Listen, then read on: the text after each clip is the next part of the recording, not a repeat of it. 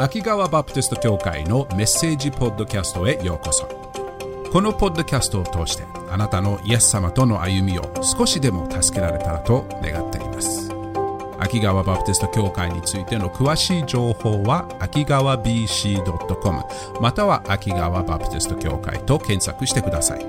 ではメッセージをどうぞお楽しみください。今日は、えっ、と、このテーマです。来られて行かれる。どういうことでしょうかね。来られて行かれる。これはイエス様のお話ですけれど、今日のお話は、今日のメッセージは、えっ、と、この数週間に重ねてきた内容の、えっ、と、まあ、つながりと言えばいいかな。ので、えっ、と、あの、この数週間来てなければわからないところも何個かあるかもしれませんけれど、その、その、そのわからないところがあれば本当にすいません。なるべくわかりやすく説明します。わからなければわかるところを楽しんで、わからないところは無視しちゃっても全然大丈夫だと思いますけれど、今日はですね、イエス様が、えっ、と、先週私たちは見たのは、イエス様は世の光であることを見てきましたね。そして今日は、そのイエス様の後についていくと、イエス様の光によって日々支えられて教えられていくことを見ましたね。イエス様が、えっ、と、ちょうどイスラエルの民がエジプトを離れて荒野の中に歩んでいた時に、火の柱によって導かれましたね。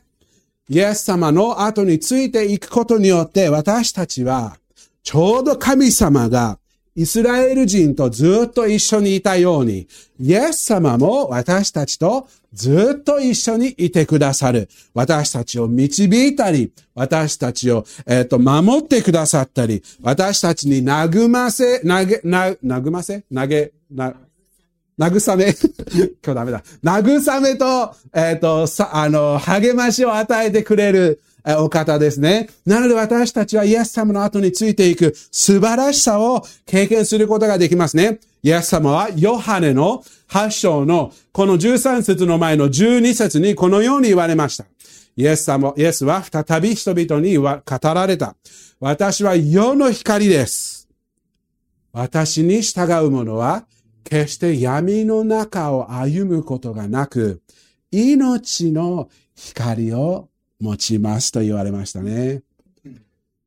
イエス様は本当にすごいです。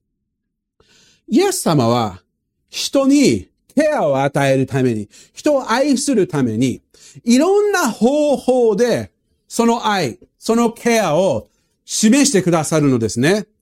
このヨハネの発章の最初のところで、イエス様は、えっ、ー、と、ある女性、もう、は、あの、本当にもう、あの、良くないことをしてしまったけど、ことの中で、それがもう人のみんなの前で、あら、あの、あの、示されたことで、本当に恥をかいているところのど真ん中にイエス様が彼女の、彼女から注意をそらしたして、彼女に、あの、許しと支え、あの、あの、慰めを与えてくださいましたね。そのようなイエス様の恵みや、あの、あの、憐れみの愛を示す時があれば、たまにはイエス様は全然違う方法で愛を示す時があるのです。それはたまにストレートに語って真実を語る時もあるんです。たまに私たちの人生の中で本当に誰かが自分に説明してくれないと、その事実を説明、あ示してくれないと、間違ったままでずっといちゃう時もありますよね。あの、僕が日本語を学ぶ時に、あの、今でもね、間違う、間違える時があるんですけれど、やっぱりね、あの、誰かに教えてもらわないと、ずっと間違えっぱなしでいるんですよね。40年間もずっと。えー、なので、たまには、まあ、毎回やらなくてもいいですけれど、たまには教えられることはすごくあ僕にとって大きな助けになるんですよね。イエス様も同じように、この、えっ、ー、と、これから話す人たちに、イエス様が現実、事実を伝える方法で、その人に自分たちが、その人たちが間違っているところ、正しく見ていないことに、はっきりと真実を伝えてくださる愛の示し方もあるんです。イエス様の愛の示し方は幅広いです。今日もその中の、えー、愛の示し方の一つを見ていきたいと思います。ちょうど、イエス様が、私は世の光です。私に従う者は決して闇の中を歩むことがなく、命の光を持ちますということを言った後に、ある人たちは、イエス様を非常に憎んでいる人たちでしたね。その人たちは、イエス様の言われることをどうしても受け入れたくない人たちもいたのです。この当時のユダヤ、イスラエルの指導者、指導、宗教の指導者たちでしたね。パリサイ人というふうに呼ばれるし、あの、あのユダヤ人の指導者とも呼ばれていますね。この人たちはみんながイエス様の後についていくのを知って、えっ、ー、と、ものすごくイエス様のことを受け入れたくなかったのです。ので、イエス様が何かを言うたびに、彼らはイエス様の、えー、疑いをしちゃう人たちもいたのです。今日はそのイエス様とイエス様を攻撃する人たちの会話を見ていきます。イエスさん、イエス、イエス、あなたは言っていることは良くないですとか、間違ってますとよく言う人でしたね。この人たちは、イエス様がこう言われたときに、次の会話からちょっと見ていきたいと思います。13節。すると、パリサイ人は、イエスに言った。あなたは、自分で、自分のことを証ししています。だから、あなたの証は真実ではありません。何を言ってるんでしょうか当時のイスラエルたちた、イスラエルは立法の中で誰かを責めるときとか、誰、何かの証人がいれば、その証人は自分一人では足りない。二人がいなければいないですということを書いてあるんですね。モースの立法の中で。それはその責められている人を守るためでした。この人たちはその立法を通して、あんたは自分のことについて言ってることじゃないですか。一人の証人だけじゃないですか。他の証人を出してくださいよというような攻め方でイエス様を攻撃をまたまたしているんですね。私たちはヨハネの福音書を見ると、よくたびたびイエス様の攻撃する人に直面しますね。この場、この時も全く同じでした。イエス様の後についていく中で、たまにはイエス様が言われることに反対する人。あなたは、たまに、あなたはこういうことを言っちゃいけないですよっていう人。たまになんか、あの、なんかゲームやってる時にどうしても負けたくない人とゲームやったことありますか？子供の時。まあ大人もそうかもしれないけれど、子供の時によくありますよね。なんか、あの、うのとかやってる時に、うのやったことある人。うので、ドロー2ありますよね。自分が勝った時に、あの、誰かが勝って、その負けず嫌いの人が、あの、勝利を認めたくない。なぜかっていうと、ドロー2の時3枚引いたでしょ。よく見てましたよとかね。えー、それでもう、あの、あの、負けたことを認めたくないみたいな感じで、この指導者たちはまさにそんな感じでしたね。イエス様の言われることに何かを探し出して、あの、間違えさせようとしていたところですね。イエス様は、何を言おうとしても彼らはイエス様を妨げようとした。自分はイエス様を信じないので、他の人もイエス様を信じさせるのをどうしても認めたくなかった。ので、神の子であることを信じない。他の人もイエスは神の子であることを信じ、信じるように妨げようとして一生懸命頑張りました。面白いことはイエス様は今までいろんな方法で自分は実際に神の子であることを示していたにもかかわらず、彼らはイエス様を認めようとはしたくありませんでしたね。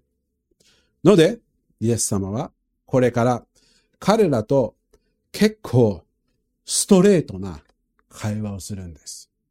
この人たちが一番必要としていたものは真実です。見えないところをはっきり見えるように、誰かにストレートで、はっきりと真実を語られることでした。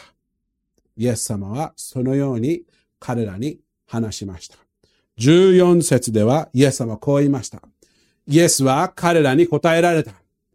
たとえ私が自分自身について証をしても、私の証は真実です。なぜでしょうか？私は自分がどこから来たのか、また、どこへ行くのかを知っているのですから。しかしあなた方は私がどこから来てどこへ行くのかを知りません。面白いですよね。イエス様の答え方。私が自分についているのは、私が自分のことに話せる人は他に誰もいないんです。ということですよね。じ、一番よく自分を説明するお方は自分なんです。なので、みんなは、このパリサイ人たちね、君たちは僕のどこが、私がどこから来たか、どこ行ってるのか、さっぱりわからないじゃん。君たちは説明ができないから、私がそれを説明しないといけないですよ、っていうことを、イエス様は答えましたね。なぜ、イエス様はそのように言ったのかというと、パリサイ人たち、この指導者たちは、イエス様について、えっ、ー、と、ある、正しく、正確に判断するために、あの、完全な理解をしなければならないですよね。例えば裁判の中で裁判の一つの一番大切なことは、ただ情報を得るだけではなく、正しい情報を得る大切さがありますよね。正しい情報がなければ、あの裁判官は正しい判断をするのは難しいですよね。一部、あるいは間違った情報で裁判すると、その判断も間違えちゃいますよね。このパリサイ人たち、この指導者たちは、本当に一部的な情報でイエス様についての判断を得ようとしていたのです。イエス様は、君たちの判断力がずれているんです。足りないんです。情報が足りないんです。なので、あなたたちは正しい判断を、正しい裁きをするのは無理です。どのように言ったのですか ?15 節あなた方は肉によって裁きますが、私は誰も裁きません。肉によって裁く。どういう意味でしょうか？この人たちはこの地上で人間の目からの見方で人を裁くことをよくしていました。イエス様は自分のことについてあんまり知らないにもかかわらず私を裁こうとしているのです。人間の判断力でイエス様を裁こうとしています。イエス様はそういうことをしないんですね。私は誰も裁きませんっていうのは面白いフレーズですよね。イエス様がこの世に来た理由は何でしたでしょうか？知ってますか？イエス様がこの世に来た目的は人を裁くためですか？違います。ヨハネ3章の17節ではこう書いてあります。神が御子をこの世に使わされたのは世を裁くためではなく、御子、イエス・キリストによって世が救われるためである。まさにイエス様がこの世に来て、天から下ってこの世に来た理由は、私たちを裁くため、あ、これやっちゃうね、良くないね、あれやったね、良くないね、ではなく、私たちの神様に対して良くないことをしている、私たちの人生の中でのその罪を、神様が御子を送って、イエス様が私たちの、その罪の代わりに十字架の上で死なれてくださいました。イエス様のこの世に来るミッションは、あがないのミッションでした。でももう一つの面白い意味があるんです。この箇所。イエス様の存在そのものは、人の事実を示す特徴がありますよね。イエス様の存在自体が人を、人の心を、えっ、ー、と、えっ、ー、と、あく、あく、えっ、と、えっ、と、表すっていうのかな？えっ、と、明確にする。ばらせる。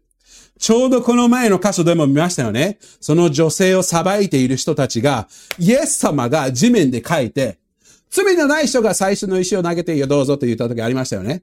その時に、イエス様は何にもしてないにもかかわらず、その人の心が明らかになりましたよね。イエス様の存在そのものが、人を裁くことになる時もあるんですよね。清いお方ですから。でも面白いのは、イエス様が言われるのは、私は裁くとしても、私の裁きは正しい裁きなんです。16節を見ると面白いです。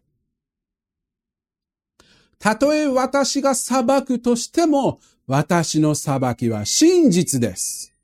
私は、私は一人ではなく、私も、あ、私と私を使わした父が裁くからです。タイム。ここでイエス様は、もし、私が裁くとしても、その裁きは完全にぴったりです。なぜですか？なぜイエス様はそのようなことがいるんですか？正しい裁きには正しい情報が必要ですよね。イエス様は全てを知っておられる方。一部的な情報で人を裁いたりすること必要はないです。彼ら、この指導者たちは自分たちの知っている範囲で、自分たちの思いで、たまには自分たちの希望で自分たちのこうやりたいな、ああやりたいなというあの偏りもありましたよね。イエス様は全然違うんです。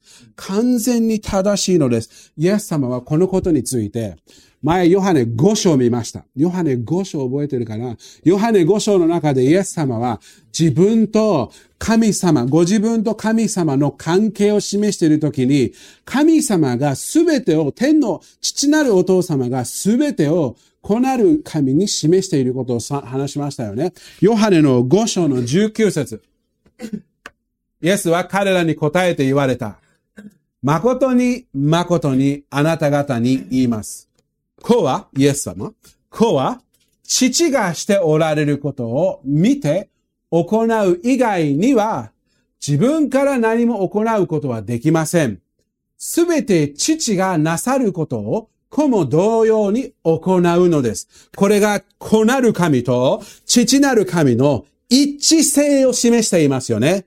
天のお父様がすることは、イエス様、子なる神がすることです。それとずれたことはイエス様は絶対しないんですという一致性を示してるんですよね。そしてそれを示した後に、天のお父様が、子なる神にこういうふうに言うんですね。20節それは父が子を愛し、ご自分がすることをすべて子にお示しになるからです。すべてを示してくれる。完全な情報で裁く。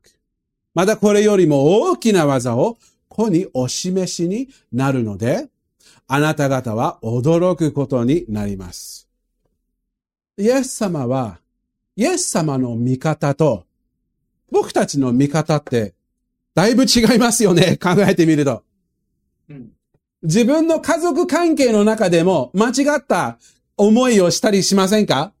あの、あの、自分の女房に対して、えっ、ー、と、この人はこう思ってるんじゃないかと思って、それで自分の反応も考えてながら、相手は全然違うことを思っていた時って、皆さんはないですよね。僕はしょっちゅう間違えちゃう時も、家族、家族の中で、相手をよく知っているはずなのに、ずれた判断が出る時もありますよね。このリーダーたち、指導者たちは、自分があんまりよく知らないイエス様に対して、ずれた判断をしてしまいました。そしてそのずれた判断で、イエス様を裁こうとしました。イエス様は、完全な理解を持って、これってすごいです。考えてみてください。あなたのしているすべてを知っていながら、思い、自己中心。周りの人が何にもして見てないにもかかわらず、自分がやってしまうこと、イエス様はすべて知っている中で、あなたに裁きを与えるよりも許しを与えてくれるっていうのはすごくない？そのような愛を持っている方です。これはすごいことです。イエス様の裁きは正しい裁き。ということで、イエス様は自分が自分について言えることは、言える権利を持っていると同時に、次は承認。最初の攻め方。あの、指導者たちが、あんたは一人について承認しちゃダメなんですよって言ったときに、その承認の一人の承認についての答えをこれからイエス様はするんですね。無視しないんですね。ちゃんと答えるんですね。ヨハネの8章の17節を続けてみると、こう書いてあります。あなた方の立法にも、二人の人による証は真実であると書かれています。そうですよね。立法の中では、聖書の中では、証が二人なければいけない。合ってます。イエス様どういうふうにそれに答えるのでしょうか ?18 節私は自分について証するものです。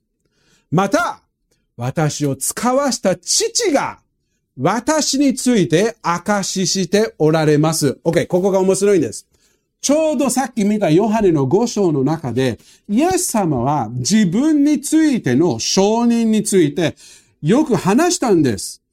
イエス様の承認はどのようなものだか覚えていますか？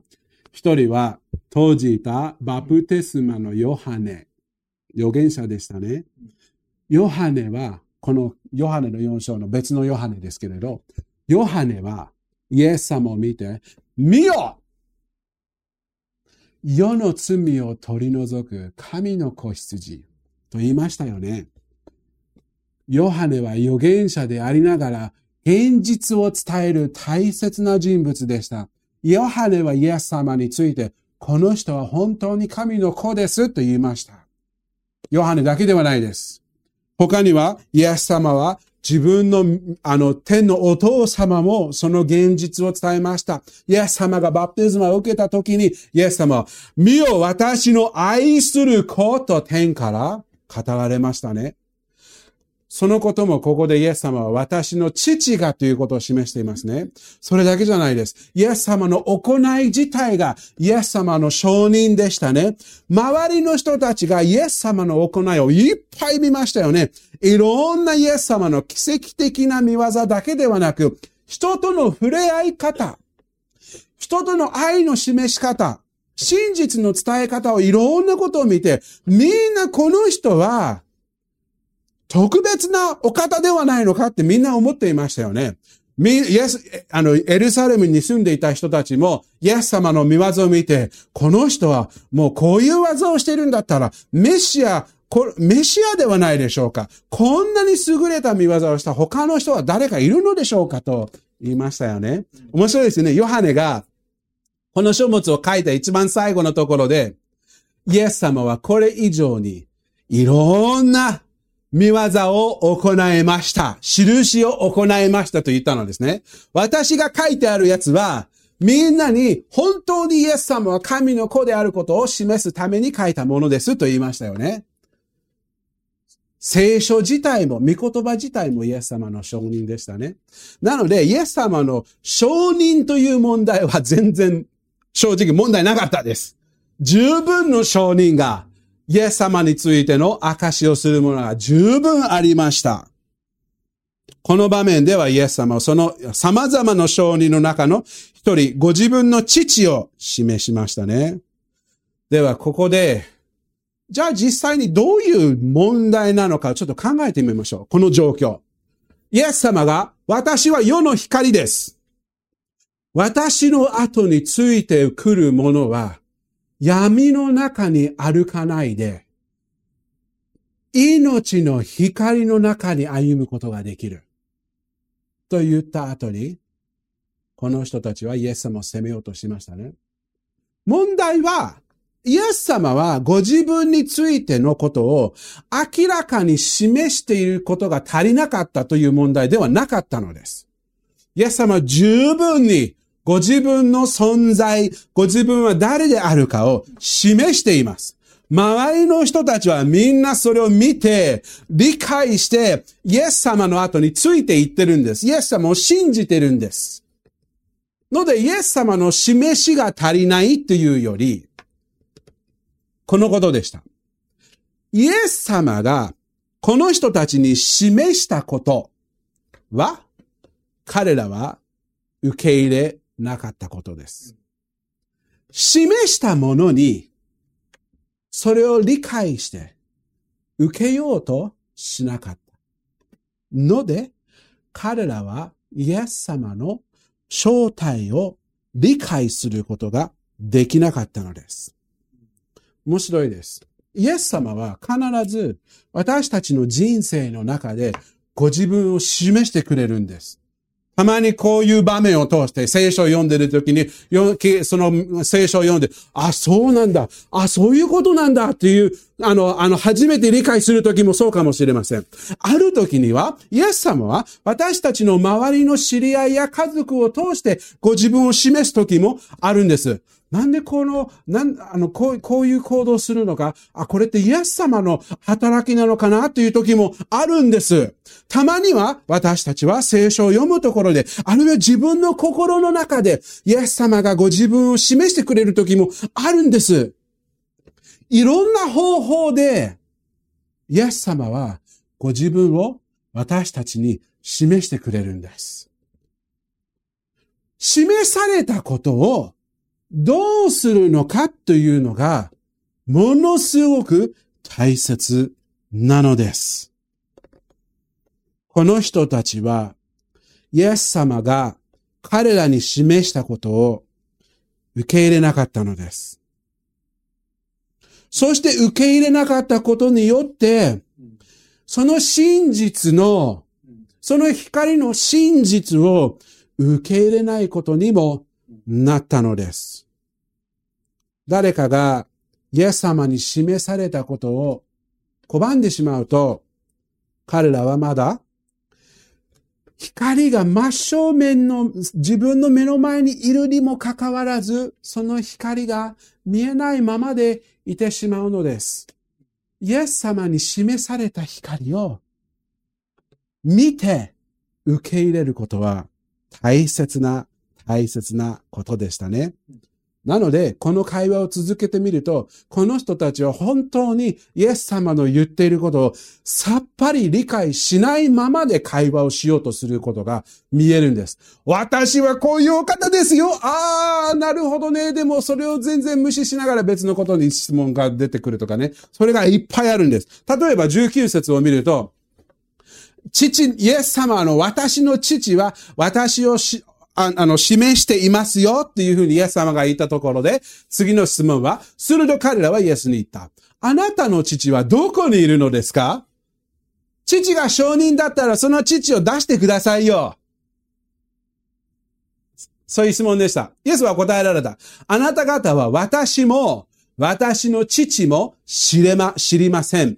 もし、私を知っていたら、私の父をも知っていたでしょう。面白いですよね。彼らは天の神様が自分の父だということを考えながら、イエス様、あなたたちは本当に父を知らないんです。もし私を知ってれば父を知るんですけれど、私が知らないので、私は知らないので、父も知らない。面白いですよね。イエス様の後についていくと、天の神様、万物の創造主も、イエス様の後についていくと、イエス様すごいことしてくれるんです。ご自分を示すだけではなく、天のお父様も一緒に示してくれるのです。イエス様の後についていくことによって、万物の神様をも知ることができるのです。イエス様言いましたよね。誰も私の父の来るため、私を通してでなければ、私の父に行くことができないというふうに言いましたよね。な、なのでイエス様はまさにこの人たちに、あなたたちは私の父を見たくても見れないんです。私をはっきり見ていないからですということですね。イエス様の存在だけだけでだけではなく、イエス様がどこを来たか、どこへ行かれるかもはっきり見えない状況になっているのですね。21節を続けて、あ21節、あ、20節読んだっけ？あ、20節も読もう。イエスは宮で教えていたとき、献金箱の近くでこのことを話された。しかし誰もイエスを捉えなかった。なぜですか？それを続けてみると、21節ですね。イエスは再び彼らに言われた。私は去って行きます。あなた方は私を探しますが、自分の罪の中で死にます。私が行くところに、あなた方は来ることができません。皆様すごいこと言います。ここで、あなたたちは私をよく見れることができないだけではなく、私が行くところにも行く、一緒に行くこと、ついていくことができないですと言ったのです。その結果は恐ろしいことです。罪の中に死んでしまうという状況になったのです。この人たちはイエス様がここで何を話しているのかさっぱりわからない状況です。私が行くところに、あなたはどんなに探しても私を見つけることができません。私の後についていくことさえできないです。何の話だったんでしょうか？この後に少し時間が経つと、イエス様は十字架の上で死にます。でも、三日目に死から蘇るのです。今2月でしょ ?3 月の終わりに私たちは復活祭を祝います。クリスチャンにとってイエス様の十字架の死だけではなく、イエス様の復活はものすごく大切です。なぜかというと、イエス様の十字架の死は、私たちの神様に対して犯した悪いことを、イエス様の十字架の上で許してくださるために、十字架の上で私たちの身代わりになってくださいました。でもただ身代わりになるだけではなく、私たちも一番貴重としている命、この地上の命だけではなく、永遠の命を与えるためにこの世に来たのです。そして復活を通して私たちははっきりとイエス様の救いは、ただ神様の許しだけではなく、永遠の命、死から勝利を得る大切な命が含まれていることを私たちに示すためです。なので十字架とともに復活も大切なんです。そして復活した数日後、1ヶ月ちょっとの間にイエス様は天に上げられました。いつかイエス様は私たちも同じように天に上げられるようにしてくれます。その約束を与えてくださいました。イエス様はこのことについて話していても、この人たちはなかなかそれを理解することが無理でしたね。なので、イエス様が言われることを聞いて、彼らはどう思えばいいかわからないままで答えました。22節そこでユダヤ人たちは言った。私が行くところにあなた方は来ることはできませんという、というか、まさか自殺するつもりではないだろう。この人は自殺するのかなって思ったのね。うちらはそこの後について行きたくないなという気持ちがいっぱいあったでしょうね。自殺はちょっと無理です。23節続けてみると、イエスは彼らに言われた。あなた方は下から来たのものですが、私は上から来たものです。あなた方はこの世のものですが、えっ、と、私はこの世のものではありません。24節。それであなた方は自分の罪の中で死ぬと私があなた方に言ったのです。私が私はあるであることを信じなければ、あなた方は自分の罪の中で死ぬことになるからです。これってすごく大切です。イエス様はこの時点で彼らの状況をストレートで語っているのです。あなたたちの今の状況はこうなんです。私とあなたの違いはこういうことなんです。その違いの大きなことは一つは、その人たちは世のものでした。この地上のものでした。私たちみんなこの地上のものの中であるように、彼らもこの世のものでした。イエス様は違うんです。この世のものではなかったのです。この世にいたんですけれど、この世から来られたものではないです。イエス様はちょうどこの前の章で、私は天から来られたものですって言ったんです。別物なんです。で、ここで、彼らの状況。もし、私は誰であるかを、それを示されたことをちゃんと受け入れないと、私の後についていくことはできないです。その説明の仕方って面白くない？私が、私はである。私はある。先週話しましたよね。エゴエイミーという言葉。神様がご自分の名前で僕たちが使う、えっと、イスラエル人が使うヤハウエ。ヤハウエと言葉、神様の直接の名前ですね。その名前をイエス様自分にも使ってるんです。私はあるであることを信じなければ、あなた方は罪の、自分の罪の中で死ぬことになる。これってどういう意味かというと、イエス様の後についていくことの一番最初の大切なステップは、イエス様は誰であるかを理解して、それを信じ受け入れる大切さです。つまり、イエス様はどのようなお方であるかがわからないと、イエス様の後についていくのが難しいです。お父さん、子供たちに、こういうことをやったことある？ありますか？なんか子供がちょっと若い時、あの、大きくなるとなかなかできないんですけれど、若い時、小さい時に、なんか高いところに立ってた、カモンお父さんのところに飛びてき、あの、飛び、と飛んできてっていう言葉。やったことある？僕は何回かやったことあって、何回か失敗したらもうやめました。なんちゃって。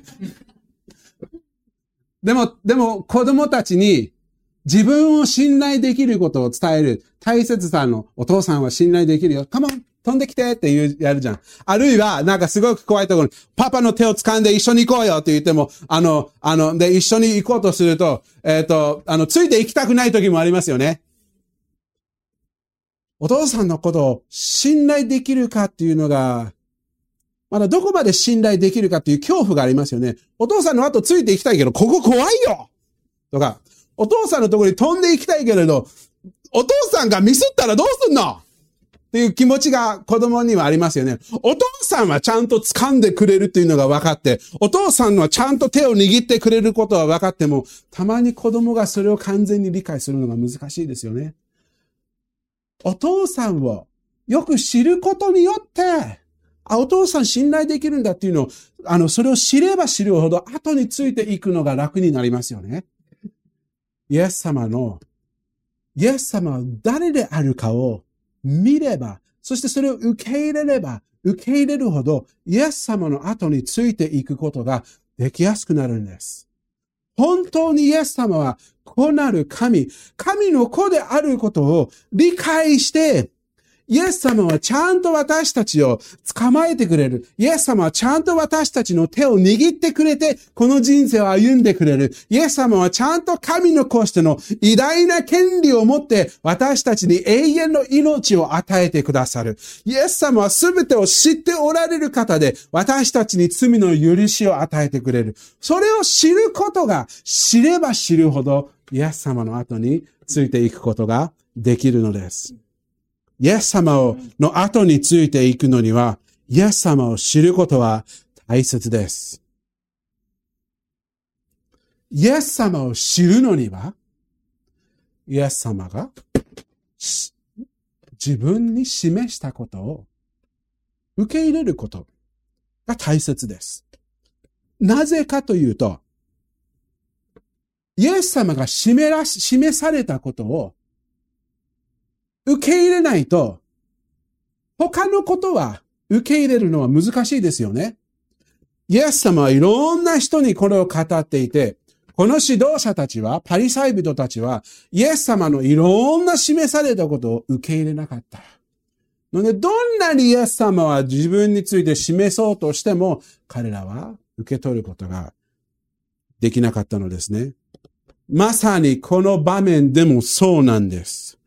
25節に、23節私が、私はあるであることを信じなければ、あなた方は自分の罪の中で、えっ、と、死んでしまうと言いましたね。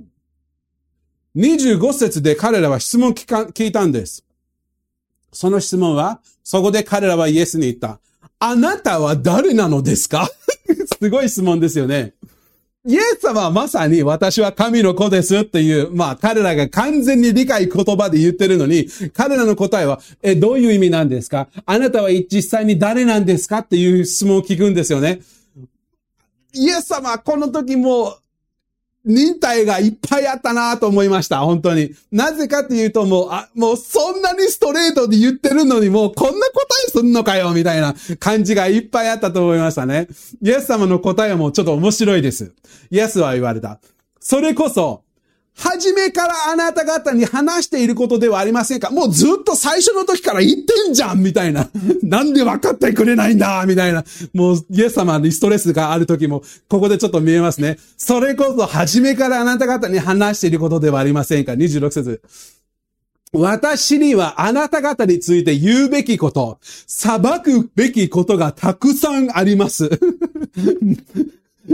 私を、面白い。しかし、私を使わされた方は真実であって、私はその方から聞いたことをそのまま世に対して語っているのです。イエス様はこの時点でもう君たちに裁きたいことがいっぱいあるぞ。もうガンガン言えるぞ。でも、お父さんの言うこと聞かなきゃいけないんだっていう、そういう気持ちで、もう、攻めたければもういっぱい攻めれるぞでもやめよう。忍耐深いな、深かったなと思いました。面白いですよね。イエス様は、この人たちにご自分を示そうとしていても、彼らはイエス様に示されたことを見ることができなかったんです。なぜかというと、示されたものを受け入れなかったから。僕たちのクリスチャンの歩みの中で、イエス様を知るもっと知りたいな、もっとイエス様に教えられたいなという霊的な成長、クリスチャンとしての成長の中で、大切なことは示されたことを受け入れることです。イエス様について教えられたこと、御言葉を通して、他の兄弟姉妹を通して、あの、自分の心の中に示されていることで、それを受け入れることはものすごく大切です。徐々にイエス様ご自分を示す中で、自分の人生の歩みの中でイエス様いろんなことを示してくれます。私たちの成長は示されたことを信仰を持って、イエス様を信頼してそれを受け入れることですよね。もう時間がもう12時も過ぎちゃってるので、もう時間がないですけれど、最後に面白いことを見せたいと思います。イエス様はここでイエス様の、イエス様を見て、イエス様の後、イエス様を信じ受け入れなかった。イエス様の後についていこう、いけなかった人たち。イエス様を正しく見た、示されたにもかかわらず、それを受け入れなくて、イエス様を拒んでしまって、イエス様の後についていくことができない。イエス様が行かれるところの後についていくことができないということをイエス様は彼らに語りましたよね。それと、イエス様の後についていく。イエス様を信じ受け入れて、イエス様の後についていく人たちの比較をちょっと見せたいと思います。これと違う箇所で、ヨハネの14章に、イエス様を見て、イエス様の、イエス様を信じ受け入れて、イエス様の後についている人たち、にイエス様はこのように言いました。あなた方は心を騒がせてはありません。神を信じ、また私を信じなさい。イエス様に示されたことを信じることですね。私を信じなさい。私の父の家には住むところがたくさんあります。そうでなかったらあなた方のために場所を用意しに行くと言ったでしょうかイエス様が行かれるんですよね。3節私が行って、あなた方に場所を用意したら、これすごいです。また来て、あなた方を私のもとに迎えます。私がいるところに、あなた方もいるようにするためです。一緒に連れてきてくれるの。これってすごいです。4節私がどこに行くのか、その道をあなた方には知っています。指導者たちは知らなくても、イエス様の後についている人は知ることができるんです。彼らも一緒にイエス様の後についていくことができるのです。トマスはこう言いました。トマスはイエスに言った。主よどこへ行かれるのか私たちはわかりません。イエス様のトマスはよく疑ってましたね。ここもそうでしたね。どうしたらその道を知ることができるでしょうか？そんなの僕にわかんないよ !6 節イエスは彼に言われた。私が道であり、真理であり、命です。私を通してでなければ、誰も父の身元に行くことはできません。真理、道、命。七節あなた方が私を知っているなら、私の父をも知ることになります。今から父を知るのです。いや、すでにあなた方は父を見たのです。イエス様は弟子たちにすごいことを言ったんです。指導者たちには、あなたは私を見て、見たにもかかわらず私を受け入れなかったので、私の後についていくことはできないです。私は天に行くときもあなたは一緒に行くことはできないですが、イエス様を見て、そのイエス様を見て信じて受け入れた人たちには、私の後についていくどころか、私はもう一度あなたのところに行って連れて行きます。迎えに行きますというふうに言ってくれるんです。つまり、イエス様はそこまで私たちがイエス様の後に天に行くことについていけるように、私を、私たちを迎えに行くぐらいまで私たちの後、イエス様の後についていくようにしてくれるのです。そして私たちもイエス様の後についていくことによって、万物の創造主、神様ご自身をも天のお父様をはっきりと見ることも、えっと、知ることもできるように約束されました。これはすごいことです。私たちはあがなわれているときはすごいことです。この地上の中で、この人生の中で、あなたはイエス様を信じていれば、福音主としてイエス様を信じ受け入れていれば、イエス様の後についていくことは素晴らしい特権です。そのイエス様の後についていく大切なことは、イエス様を正しく見る大切さもありますね。イエス様は本当に信頼できるお方である。言われることは必ず成し遂げてくださるお方である。そして、どんな失敗をしてもイエス様は忠実で真実なお方、真実なお方であるから、私たちに許しと恵みを与えてくださるお方。だから、安心を持ってイエス様の後についていきましょう。イエス様に示されたことを理解して受け入れて、そしてそれによってイエス様のことを知りながら、イエス様の後についていきましょう。まだイエス様を信じていなければ、最初の一番大切なステップは、イエス様を知ることです。イエス様をどのようなお方であるかを知って、そして学んで、イエス様こういうお方なんだっていうことを知った上で、イエス様の後についていきましょう。お祈りします。天のお父様、あなた様の恵みに感謝します。私たちのところに来てくださって、私たちのために命、永遠の命を与えるために、この世に来て、十字架の上で、私たちの許しのために、その犠牲を払ってくださったことを感謝します。イエス様、あなた様は、こういうまれ、あなた様は私たちに、ただただ、イエス様を信じることによって永遠の命を与えるという素晴らしい約束を与えてくださいました。どうかイエス様、私たちもこの部屋の中の一人でも多くの人がイエス様を見て、そしてイエス様に信仰を置くこと、罪の許しをイエス様からいただいて永遠の命を受けることができるように助けてください。そしてイエス様を信じる者として、私たちもイエス様を見上げながら、イエス様の、えっと、あの、真実を頼りながら、日々歩むことができるように助けてください。これを感謝して、イエス様の皆によって祈ります。アーメン。